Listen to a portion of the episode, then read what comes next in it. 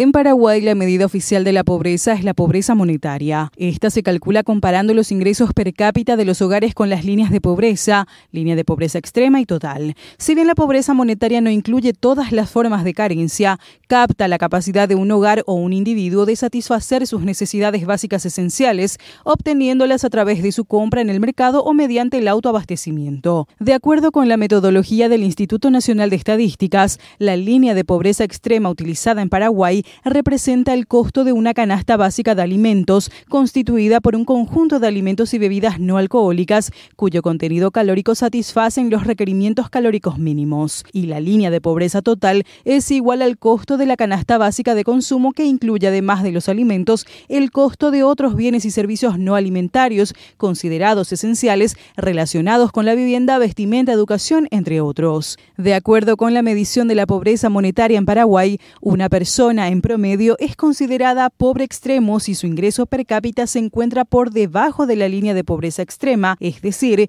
debe percibir 272 mil guaraníes para cubrir sus necesidades mínimas alimentarias, mientras que una persona puede ser considerada pobre cuando su ingreso per cápita se encuentra por debajo de la línea de pobreza total. Contrariamente, las personas no pobres tienen ingresos per cápita iguales o mayores a la línea de pobreza total. En igual interpretación, se puede mencionar que un hogar promedio de cuatro integrantes debe percibir aproximadamente 2.850.000 guaraníes para cubrir sus necesidades básicas de consumo o 1.088.000 guaraníes para asegurar sus necesidades alimentarias.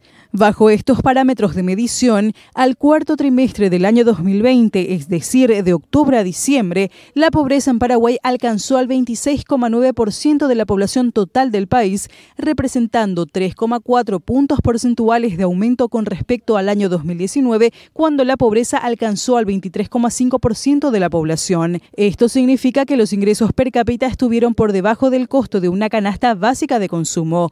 Del total de la población pobre, el 52,9% fue urbana y el 47,1% rural.